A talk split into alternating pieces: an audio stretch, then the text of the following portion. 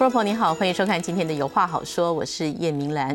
今年年初呢，台湾正式核准了使用莱克多巴胺饲料的猪肉进口，而在下个月我们将进行泛来猪的公投，台湾民众将用投票的结果告诉政府对于这项政策我们的态度及看法。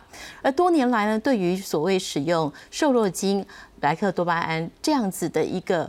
呃，添加剂到底对人体有没有危害？它的标准应该如何来定定？还有开放来猪对于台湾在国际贸易间的地位的关联性又是什么？今天我们持续的关心来讨论。为您介绍四位来宾，首先欢迎的是董事基金会食品营养中心主任许慧瑜，大家好；也要欢迎台大毒理学研究所教授蒋志刚，大家好；继续欢迎的是淡江大学国际事务学院院长包正豪，大家好。是，也要欢迎中经院 WTO 及 RTA 中心副执行长李纯。各位观众晚安。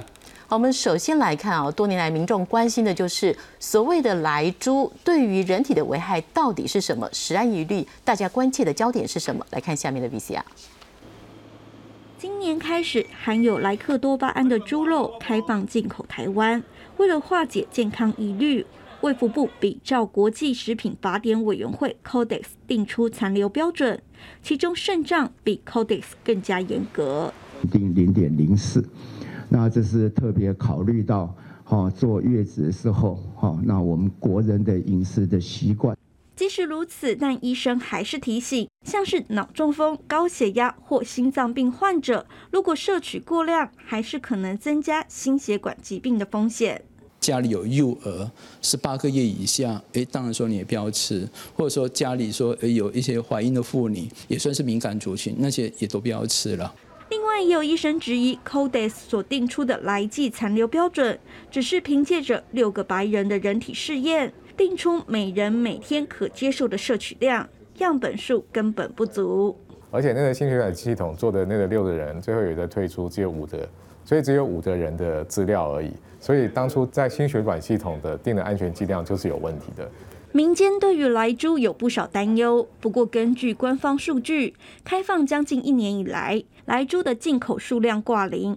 行政院长苏贞昌表示，台湾人很聪明，知道开放来猪是为了符合国际规定，才能发展国际贸易，政府一定会严加把关，以符合安全标准。记者综合报道。好，我们先来看一下哦，这次这个反来猪公投的主文是什么？我们看到呢，他是说你是否同意政府应全面禁止进口含有莱克多巴胺之乙型受体素猪脂之肉品、内脏及其相关制的产品？我首先想要请教一下徐主任啊，如果这项公投案哦，反来猪公投案通过的话，那么政府呢，在公投案一通过之后，他所要做的步骤是什么？通过是呃，就是我们不要，我们要禁止嘛，对不对？禁止。对。那其实我们就很安心啦。对。从那一天开始，他就不能够再开放国际的，有含有。那那这个就是，它会政策会超乎我的理解的是这个政治的这个，好像我们的公投的效力是不是影响到呃多远？哎，再从过去来看，我觉得这个这个可能要请教另外的专家哦。那回回到说，我们能做什么？消费者能做什么啊？那我我就把它看成通过和不通过。如果通过，当然我们呃，这个我们可能也许还要政府的要做个决定，就是说，嗯，因为我们现在当初中央和地方的决定就不同。那我们现在他们说地方违反了中央决定，所以不算数。那回到还是我们中央决定，它是不是呃禁止的？那禁止我们当然就很放心，而且我相信我们的猪农更放心，因为他们就没有竞争者，所以是。这样的过去就回到过去一样啊，那我们民众安心吃，然后我们的呃猪农也可以放心的这个卖他的那个，因为我们其实我们在呃养猪这个事业在台湾算是一个蛮大宗的一个事业。那如果不通过的话，呃，就说我们还是疑虑就化解了吗？没有啊，就如果说这件事情它就进口了，那就会像美牛一样。当初我们就说，你看我们现在是没有没有进的，即使开放当中，我们从呃我们的进口的把关或后市场的监测是没有含莱克多巴胺的。即使现在是呃开放的程度，可是我们会慢慢的淡忘，就像我们淡忘当年的美牛一样，很多人已经忘记了美牛也含莱克多巴胺这件事情。我民众会问，也习以为常。他说我吃了也没有反，因为他也不能分辨。所以就变习以为常。那这个习以以为常的一个结果呢，它就会变成，就像我比较担心，就像呃当年的这个凡是脂肪啦、果糖啦，长期以后大量吃那个是，尤其高风险，刚才提到高风险的族群，像这些幼儿或者高呃肾脏病的，我肾脏病的族群，我不知道会不会有影响了哦，心血管族。病的族群，还有老人族群，然后加上我们现在我们的疫情，就看到这种慢性病的人啊，这种免疫系统，他其实没有像我们想象的那么好的人，他这次在疫情当中其实是最受创的，包括老人家，包包括幼儿。是，那是不是这个长期而来也？因为我们现在不过就二十年的历史嘛，那长久来看，它是不是慢慢的累积？那虽然它的代谢率是快的，哦，那它是不是被累积？这是我们 unknown 的事情。是，嘿，就像我们的果或许可以来请教一下姜老师哦，就是说我们在看，因为其实国内民众对于这个食安疑虑真的是有非常多的重视哦。那我们看专家们在谈这件事情，其实对于容许量，对于说它对于人体健康的危害，其实也有各自不同的说法跟见解，拿出来的报告好像也有各自的解读。那从您从呃您专家的意见来看，到底我们是过滤了吗？呃，先讲一下莱克多巴胺本身是一个。动物用药之后残余在动物体内的，所以它是一个动物用药残余之后，我们不是服用莱克多巴胺。那讲毒理学这个领域里面哈，因为在谈到所有的相关有些健康风险的危害，其实回到毒理学。毒理学其实一开始有四个大的步骤，其实要知道谁是标的莱克多巴胺，那它到底是剂量风险的概概念，呃。所有剂量风险，所谓动物用药的残余，不是只有莱克多巴胺，很多的，比如说抗生素的使用，呃，甚至是我们的荷尔蒙的使用等等的，都是要回到最原始的标的是哪里？莱克多巴胺，那就要到它的剂量反应。剂量反应，所有的研究为了动物用药不会拿人来做实验，所以很多呃专家，所谓专家提出，他现在是只有五个人、六个人。呃，平常是都没有人在做这件实验，不需要用到人，除非是在一个集权的单位里面才有可能做这件事情，所以它是不存在。如果已经有人的资料，其实更接近近是我们能够定定标准的。那接下来定定标准之后，我们就知道剂量铺路状况是什么样子。剂量跟铺路，所以大家会算说到底最后啊是零点零四 ppm 啊，零点一零一 ppm 这等等的数字，它是经过科学的。那我们常常讲说，这定出来叫做最大残余剂量 MRL。这个残余剂量讲的是在管制上面残余的一个管制点。我们最好是不要管，不要管之后呢，那个大家恐慌的要命。要管就必须要定出所谓允许剂量。所以在人健康人看到的时候，会来 Codex 最后是定在一微克哦每公斤的一个量的体重。所以用那个去换算，才会换算成最大的。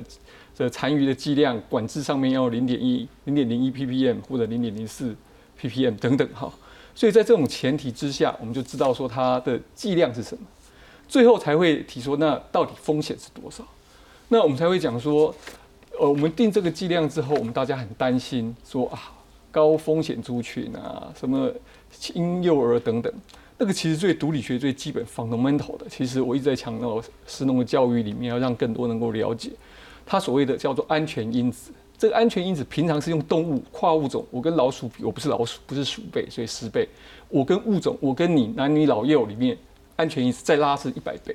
今天好不容易刚好是一个本来是用在人的用药，所以有人的试验的结果看到的结果，所以直接用这个数字来去导入我们最后得到的一个一微克每公斤的一个所谓的每日所以呃接受的摄取剂量 ADI。所以我觉得它相对的是让我们更能够接近它实际上的铺路。就像刚才徐老师说提到的，呃，我们现在有很多的剂量呢，它到底我们残留在体内的是多久，代谢的多久，这个东西用科学都可以讨论，都可以清楚的。所以我常常在讲说，毒理学其实是应该干很深化的一个食农教育，让每个人都能够了解。那如果接下来第二部分，其实我们才讲的时候，当大家了解之后，你就不会害怕。所以。食安的议题在任何一个里面，我们看到这么多议题里，很多从健康风险去看的话，它相对是低的，所以它相对是低，但的绝对不是零风险，所以它事实上是一个很好去做操作的。相关的议题哈。这议题从民国九十五年谈到一百年，从阿扁总统谈到马总统，再谈到蔡总统，你这个举证哈，蓝绿蓝绿赞成反对赞成反对，我们看完之后呢，我们就知道说，两个方的论述从头到尾，从美牛的时候论述是一样，从美猪的论述一样，唯一不变的是什么？专业的幕僚，假如食药署他们提出来一个证据是没有改变的，是我们专家面对的也没有改变。我想请问一下，就是教授，就是说。那如果说当初这个科学的报告，人体的这个六个，那有一个是退出嘛？哈，那当初在 Codex 里面争论，到最后是以两票之差通过了这个标准。那也就是说，它是非常激烈的争论，它才会有只有两票之差嘛？那这样子表示说，国际专家在看这件事情，其实也是看法其实是不同的。对，这个分歧哈，尤其分成不同国家、不同区域，欧盟其实它相对的是禁止相关的。所以这个议题里边在使用在动物身上，所以讨论的动物的议题跟人的健康议题，其实会在整体的讨论里面其实混在里面的，不是单一一个面向叫健康的议题。所以健康的议题这件事情是可公平的，可以去了解它整个定定的一个基准是怎么来的，它不是零风险的。所以常常在这种的前提之下定出来的结果。要去做沟通之后，如何让大家能够选择接受或选择不接受是最后的。所以食品安全要用风险分析。我刚才第一个讲叫做风险评估出来结果，用科学论述。我们不用科学，就好像茫茫大海里面少了一个浮板，少了一个救生圈，很难很容易就沉下去。如果大家用共同的语言去做，至少还有一个依据。接下来才会把这个结果回馈给管理机构跟民众的去去了解之后风险的管理跟风险沟通。那我觉得现在的是管理的已经确定是这样的，沟通的部分呢，其实呃公说空有理，婆说婆有理，所以大家很分歧。所以在很多的沟通的过程当中，要让民众有选择的自由，反而是非常非常重要的。所以这一次当然是一种选择。那这个选择，假如我们是基于单一一个健康风险，我个人认为它的健康风险相对是低的，但是它不是零。那在这种前提之下，我们要做什么想样的选择？食品安全绝对不会是健康是一件事情决定所有事情。我常常在跟学生讨论食品安全的课程的时候，台湾大学十二个学院里面没有一个学院哈跟食品安全是没有关系。即使苏东坡，即使是在文学院。也是因为苏东坡有他喜欢吃肥猪肉才产生的有东坡肉，这是多美食。可是从食安的观点来讲，这个实在是动物性的脂肪是那么高的。那你在吃东坡肉的时候，你会想说它的风险吗？你去把它因为担心它风险，说我们的所有餐厅都不应该推出东坡肉吗？这样子的逻辑之下，你就知道说它不是零风险的，它必须是一个沟通之下能够在心里面得到平衡，健康的风险上。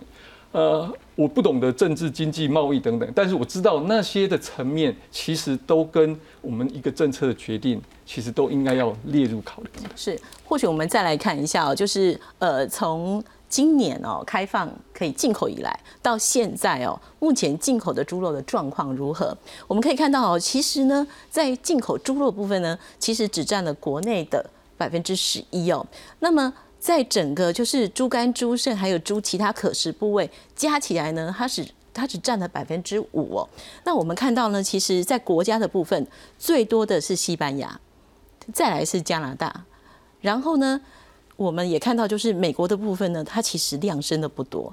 但是如果是在猪肉其他可食部位哦，你可以看到就是说加拿大的是最多的，那西班牙。跟美国之间，哎，反而美国是超过西班牙的，所以我想请问一下包院长啊，就是说这个议题既然讲了这么久，那在官方政策一直告诉我们说这个是合乎国际标准的，大家要要放心，而且政府呢已经定了相对严格的标准。那你看现在已经开放进口了，其实好像也没有吃到啊，所以要相信政府在这方面的把关哦是绝对有做到的。您怎么看？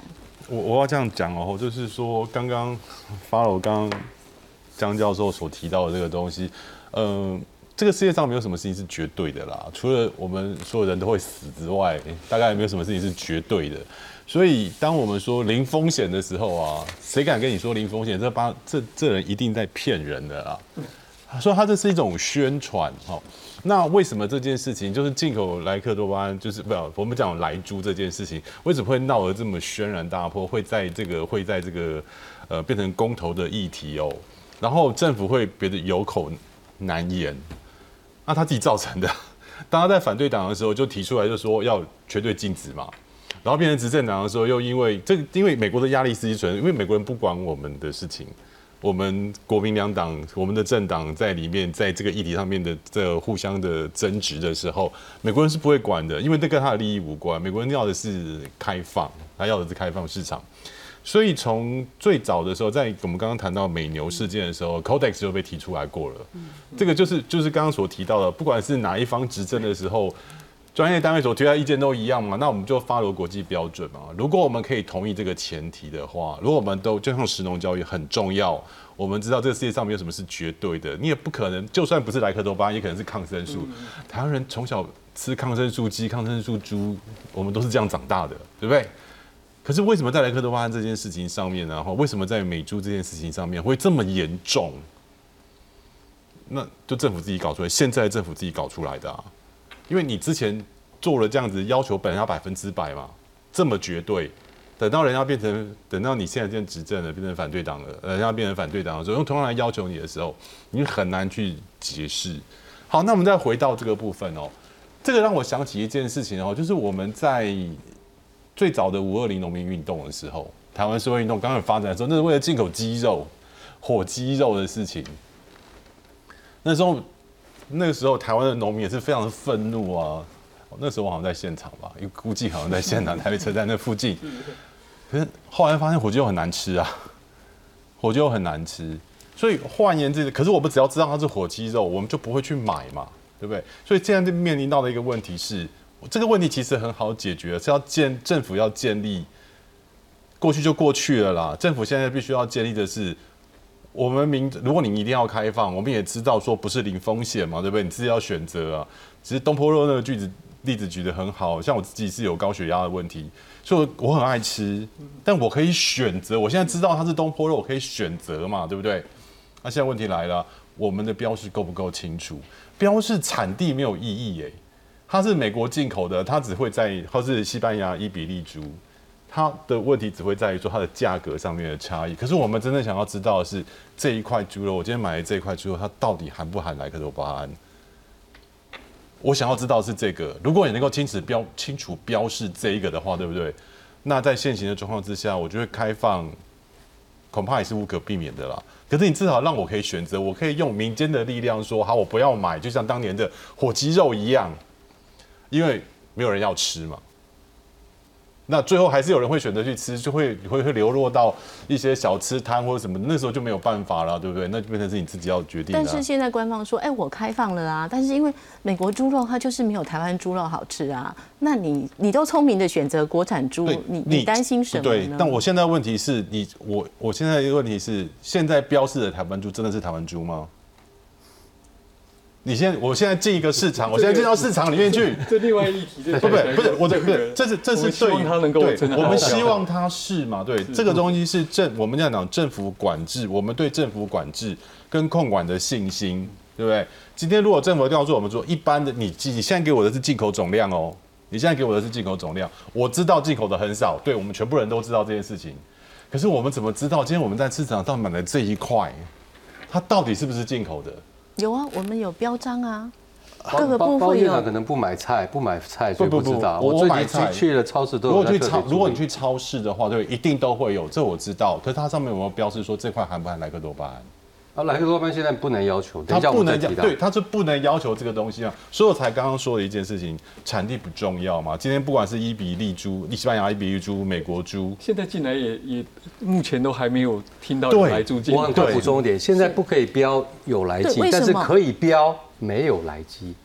这是业者自愿可以标的。以前台北市政府就列了一个无来剂的专区嘛。对。所以这个你就可以选了。不不，你那个包包教授，我们不我，因为我们不是就我们不是在做作业，要算说有几个有来记，几个没来记。不不，我的重点是我要有选择权嘛，对不对？我走进去，如果确保我不知道那些有没有，但是我知道这三块没有，那我就放心的买了。如果我们能够做到这样子，我们已经做台北市政府已经在做了。如果台北今天台北市政府这样做的话，对不对？我们今天为什么会有这么多这么多的争议啊？吼，这么多争议会为什么会担心？争议跟担心是在于说我们没有办法信赖这个制度是否。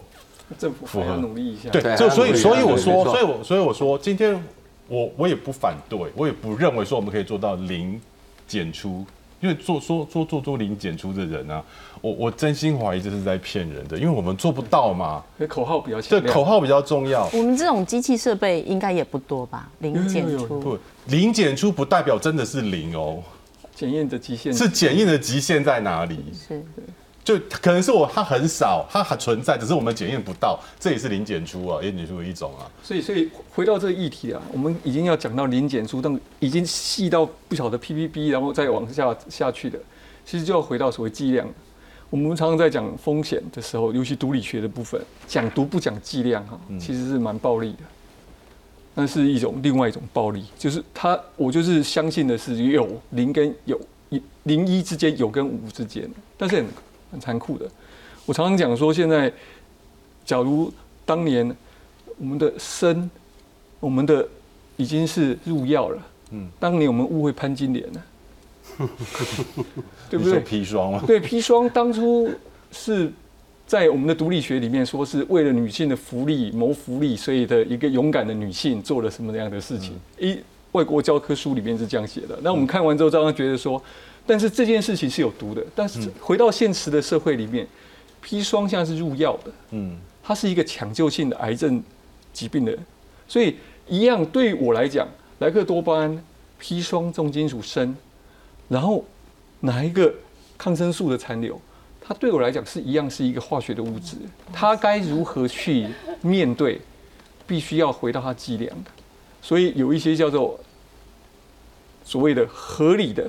平衡的感应的效应在里面，产生的效应是不同，所以我们要回到的是科学里面的，没有科学的在里面。我觉得现在的科学分自然科学跟社会科学，自然科学我觉得那很清楚，一翻两瞪眼。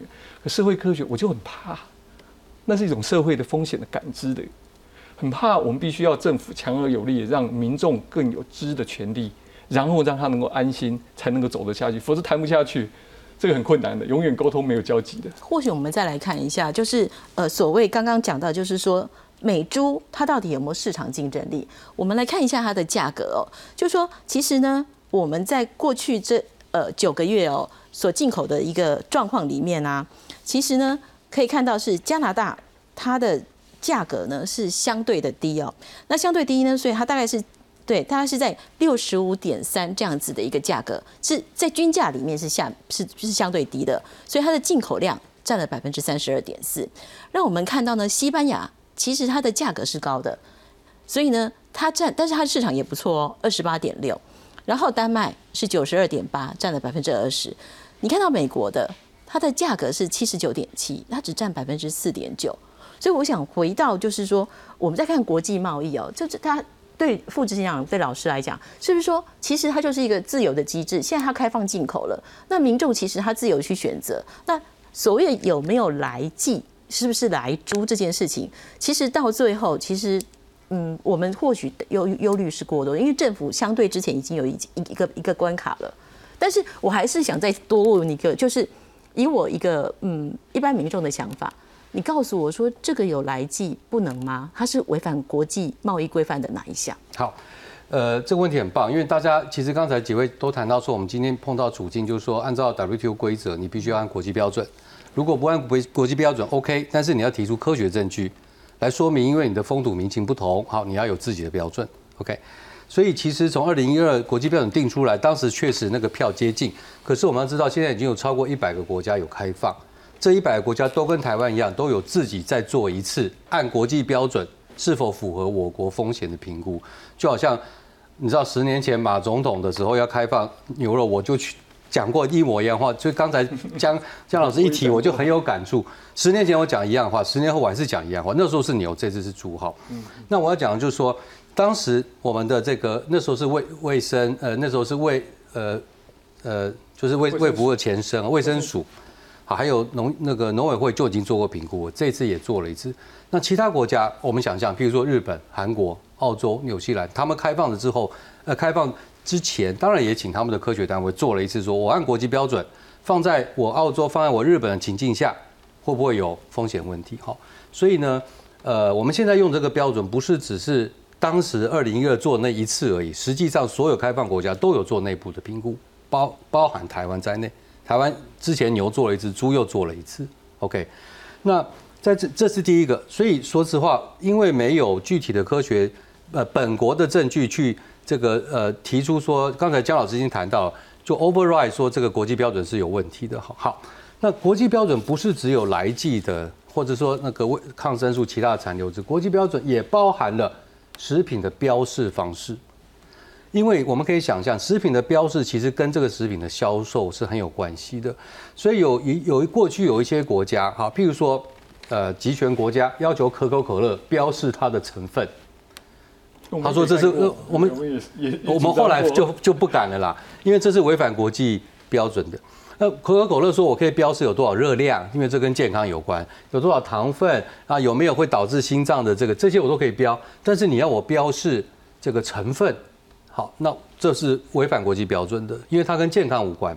好，那回到这个我们现在问题来，就是所以可以标什么，不可以标什么，也是有国际标准的。那台湾现在国际标准不可以直接标有没有来剂，因为理由很简单，食品添加物，动物的食品添加物有千百种，不是只有来剂，也有抗生素，有各种荷尔蒙都有。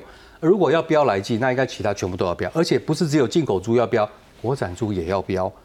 我不知道在座的专家有没有去问过我们的朱总，他们愿不愿意做这个事情？因为据我所知，那个成本会增加，还蛮显著的。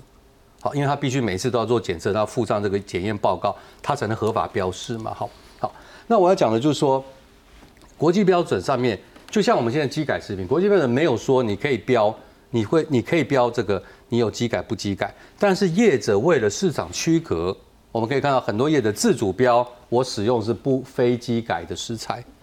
好，那就跟来猪一样，如果我们的猪农，我们的这个或者说加拿大猪，它为了建立它市场的区跟呃所谓有风险的这个猪的来源建立市场区隔，它就有很强的市场诱因去做自主标示。好，我的这个产农场是不含来剂的猪，当然它要附检验报告了。OK，所以我要讲就是说，这是第一个国际标准适用在标示，所以不是说我们想知道什么。我们就可以强制业者标示什么，所以不能依照我们的风土民情、国内的需求。这就好像那个非洲要求可口可乐要标示，因为他们想要做一个本土的可乐，但是苦无良方，所以就喊叫政府说你去要可口可乐标示出来，一样的道理哦，不是我们想知道什么就可以标什么，必须要跟健康有关，而且是跟风险，而且是经过国际标准的同意的。好，那不经过国际标准也可以，那就要提出科学的证据。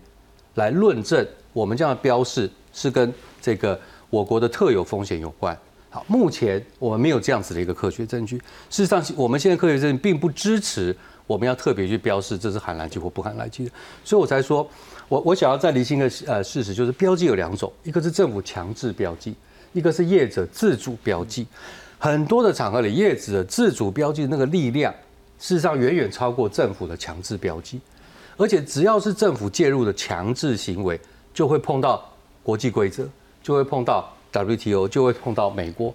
但是业者的自主标示跟美国完全没关，跟 WTO 规则也没关。WTO 规则只管政府的行为，它不管私人的行为。好，所以我觉得我们现在，我觉得刚才往他那个方向我都蛮同意。但是我们现在要做的，就譬如说我们董事经费可以多教育民众。刚才那个主任说大家忘了，那要提醒民众。好，第二个就是说我们可以让这个。发挥市场或消费者力量，让业者自主标志，就好像现在的机改食品一样。机改食品我们可以看到很多不牛这个豆浆没有采用非机改食品。好，这个恐恐怕会是最有效，而且是个最平衡的方式，兼顾了规则，兼顾了国际关系，更重要，它兼顾了全呃民众知的权利。是，我可以再请问一下副执行长，就是说，呃，我们在搜就是国呃一些相相关的新闻报道的时候，我们看到国美国国内。对于所谓的这个莱克多巴胺的使用，也有很多的讨论。那也就是说，其实这项争论其实是大家关注的。那好像也有这么一些报道，是说他们使用莱克多巴胺这个几率比例也渐渐的变少了。目前是两成的农场。对，如果是这样的话，那也就是说，他还是有担忧的。那你说美国的民众，对每个社会民众都有担忧。那如果说美国民众也有担忧，其实台湾民众有担忧，应该也是就是他确实是真的。要担忧的一个重要的因素，那我们来看这件事情，就是民众的担忧，政府一定要去关切嘛？那业者的标示跟政府的强制要求，那个效力或者是公家有没有介入，其实还是不太一样的哈。我分享一下，我觉得莱克多安事件跟呃抗生素跟农药的情况不一样，它是一个非必要之恶。我们抗生素是有时候没有不得已，就像我们打营养，有没有风险？有啊，可是我们还是要打，它的风险不低耶。所以有的时我们其他的那个环境都是为了帮助我们有足够的供给量来做这样的一个处置。可莱托安不一样，它是一个非必要之恶，它可以不要用。猪长得好好的，而且长得特好，哦，那但是反而长得更瘦啊？不是，用来农农场跟市场决定嘛？有的猪农觉得它卖得掉。事实上，他用来宽那个猪是胆战。我说我昨天才去那个农那个那个我们的那个猪农猪农那边，他他们我就请教他们说，那莱克端是看得出来在过去使用，因为猪是害怕的，用的你知道会意思，它其实用的是有副作用的。不是不是那么那么，所以说刚才有提到说，它可能不是只有人的关系，它也牵到动动保动物保护。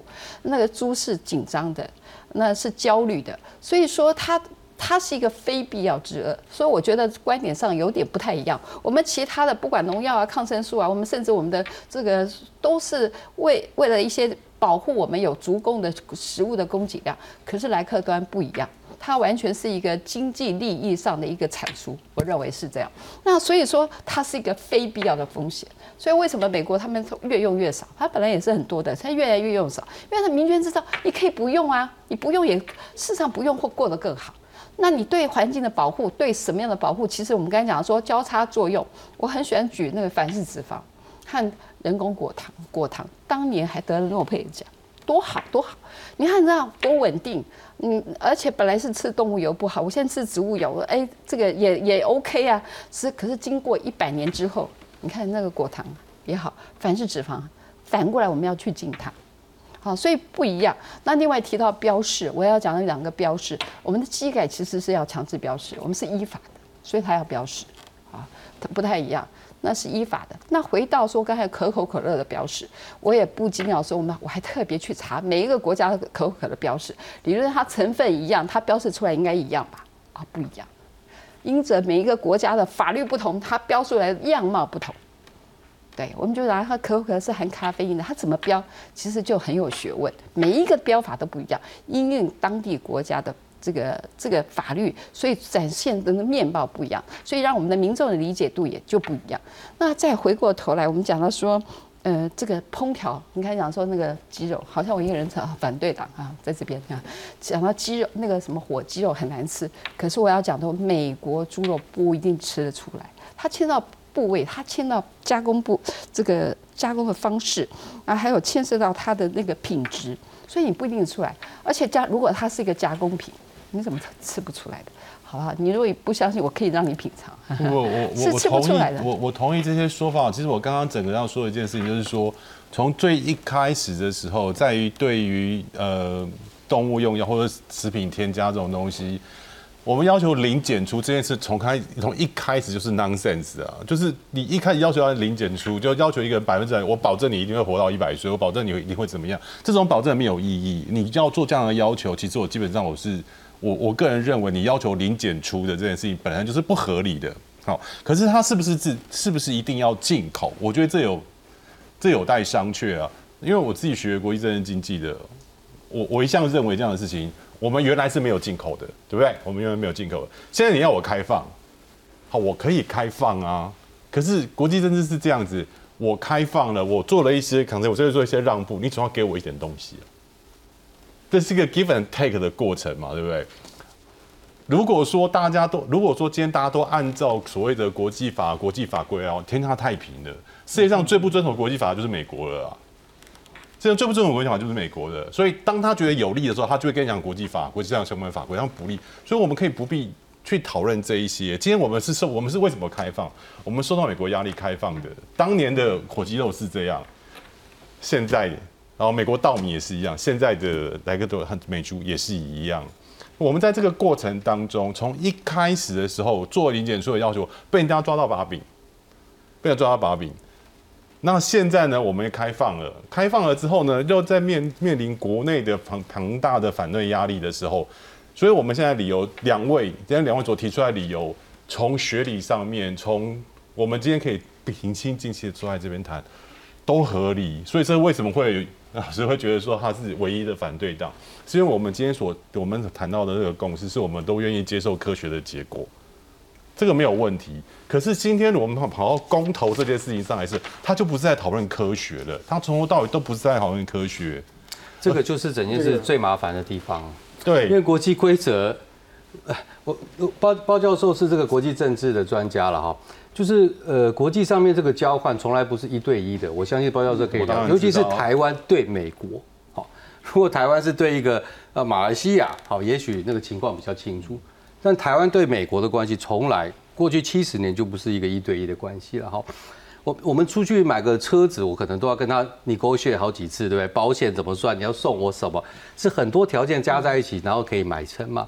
那更何况和台美关系，所以我们说我们今天来记啊开了一定换得什么？隔天美国的国务卿发文说这个是一个重大的改变，不知道包教授算不算是一个累积？我要讲是我们如果从今年从去年十月到今年，我们回顾台美关系，可能是过去十年最高峰，里面有多少是跟这个有关，有多少没关，我不晓得哈。但我只是说，如果我们要倒退，那就会破坏。就会带来风险。好，这是第一部分。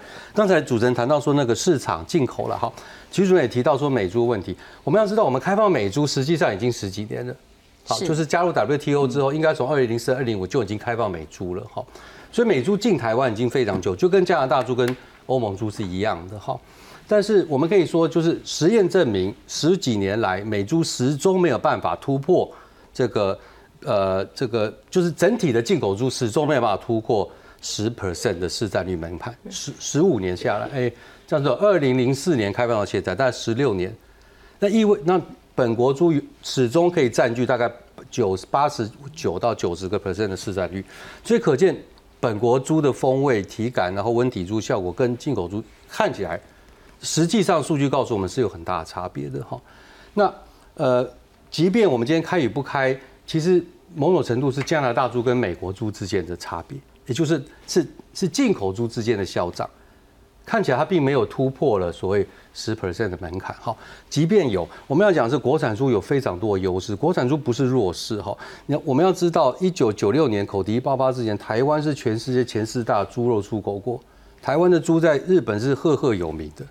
我们在日本的黑毛猪市场市占率超过四成，所以台湾猪不是弱势，只是因为我们过去十几年因为口蹄，所以我们怕病毒。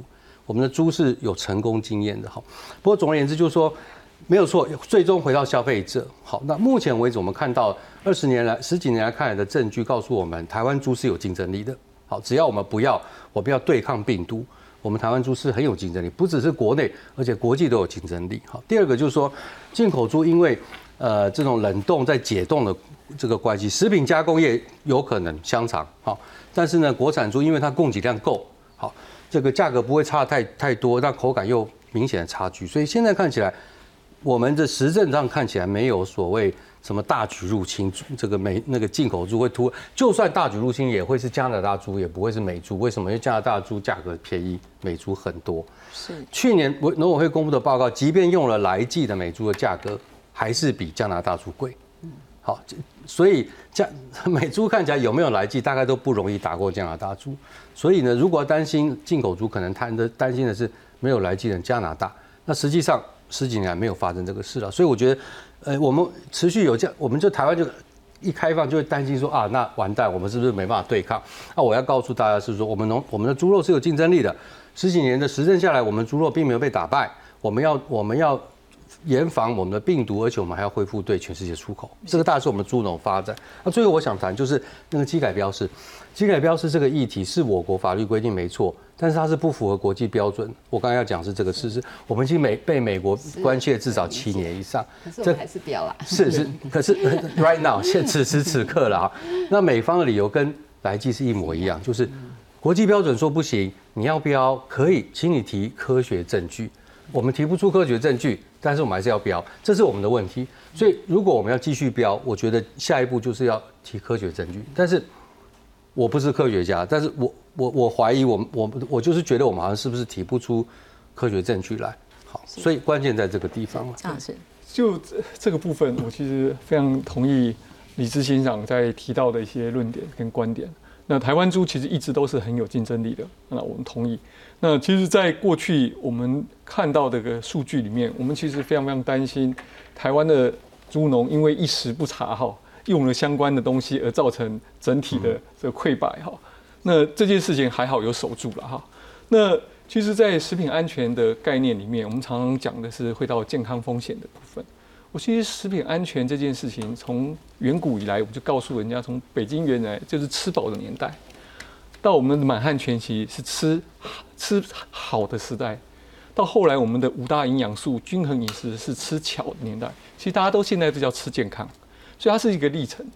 我们常一直在强调我们要吃的更健康，可是我们忘了，我们连吃巧的好都还没有教好，所以很多饮食上面的不均衡，没有的均衡的饮食。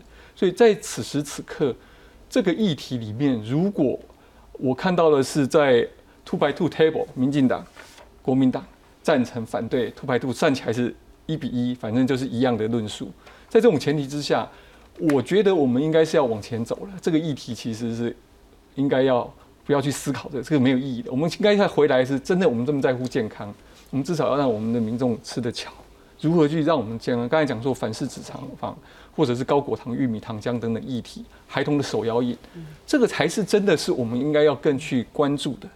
那标示跟的部分，我觉得符合国际的标准，让台湾堂堂正正的往前走，跟人家是可以平起平坐的沟通的。我们都知道，食安的议题里面，用健康来去做一个论述，其实有很多不见得是真的是健康，我们赚到多少？我们在健康上面。我们因为这样，假如有赚到很多很多很多，我觉得我们要坚持下去。假如我们因为这样子，那个零头零点零一 ppm，然后四舍五入等等的，然后呢，已经是管制上面超标跟所谓的中毒两件事完全是要分开来的事情，那我们就一定是不能够再去强调。我们应该要走的是如何去让整体的。国民在面对食品安全的健康上面的提升，去重新去思考这件事情。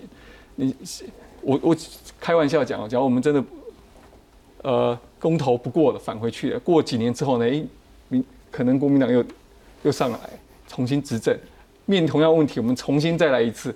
那不就炒了呃 two 排 two table 就要再往下延伸？我觉得这个是是不需要。或许我们先来看一下，就是说，因为其实这一阵子哦，我们也看到，就是包括行政院长啊，包括呃陈吉仲农委会主委，他也提到，就是说，现在如果我们这个公投一旦反来猪公投过关的话，那么可能会冲击加入 CPTPP 的进展。那这个关联为什么一个来猪会影响到 CPTPP？那我们今年年初开放了。就像呃副执长刚刚说的，其实美台关系这个过去这这一两年时间，其实是有很大的进展。或许我们等一下可以再来深入讨论一下。我们现在看下面的 B C R。反莱猪公投不但关乎食安，也关系国际贸易。行政院长苏贞昌主张，反莱猪公投一旦过关，恐怕会冲击我国加入 CPTPP 的进展。CPTPP 的十一个会员国。都容许进口来猪，都遵守国际贸易规范，而只有我们台湾说我们不遵守，也不照这样，我们还想加入人家的组织 CPTPP，有可能吗？不要用任何的把政治跟贸易完全划等号。再讲清楚一点，全欧盟一百六十个国家都禁止使用来鸡，都禁止使用来猪。请问这些国家跟政治？或所谓民进党口中的反美有关系吗？那这些国家都也是自由贸易的国家。另外，反莱猪公投结果会不会影响台美关系？苏贞昌说，如果台湾不开放，不止美国会生气，其他十一个会员国也会这样认为。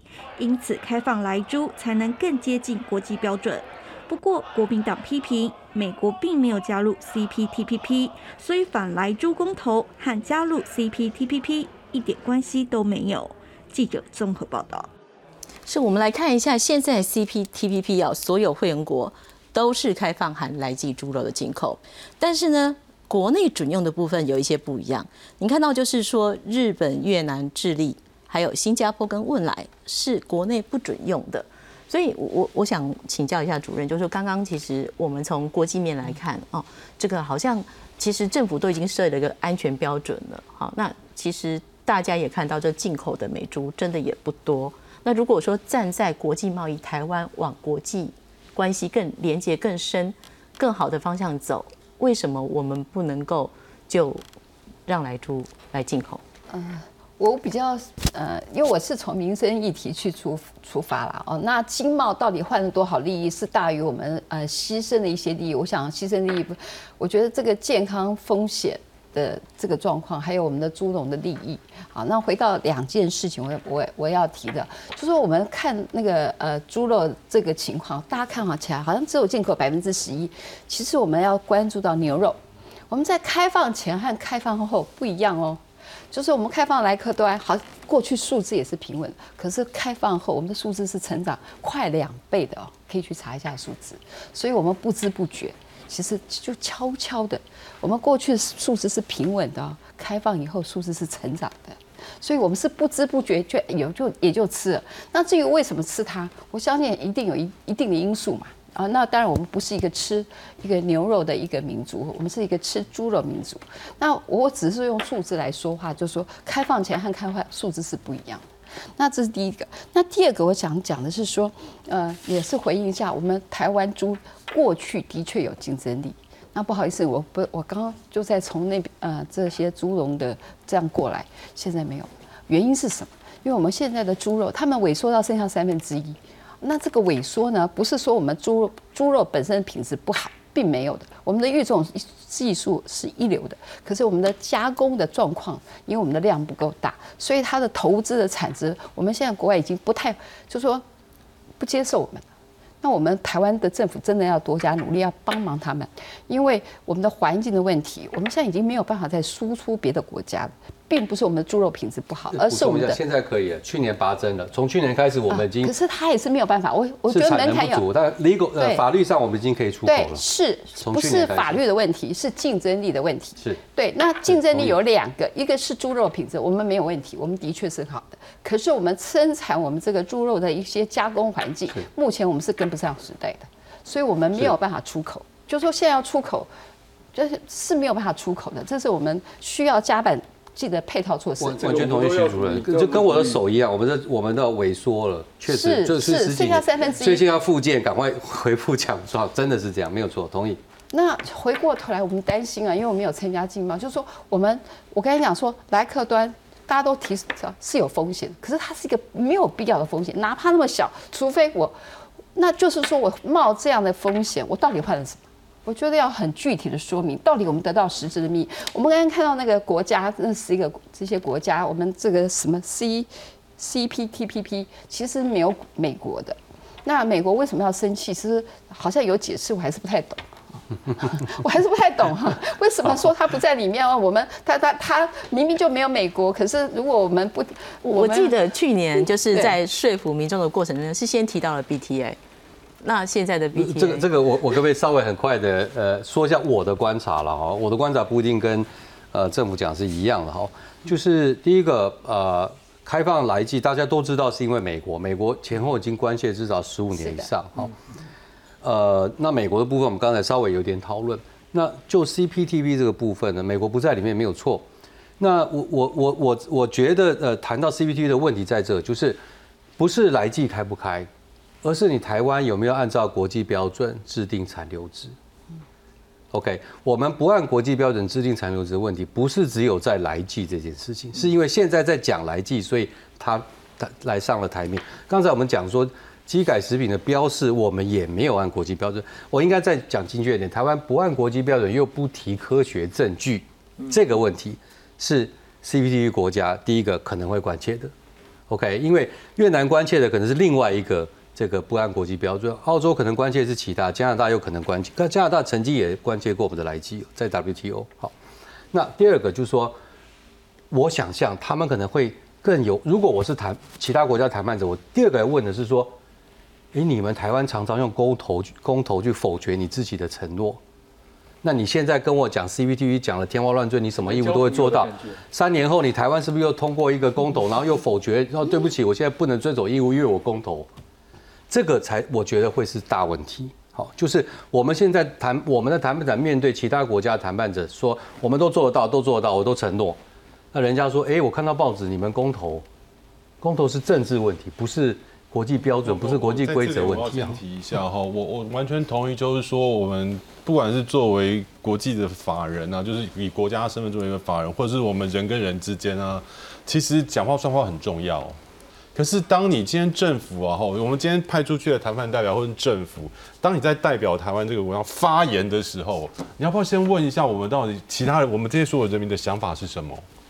现在不是，现在承诺是，我先跟你讲说，我先答应你了，先答应你了。今天我回去的时候，两万块钱马上汇到你户头去，回去跟我妈讲说，哎妈，我要两万块，我已经答应人家了。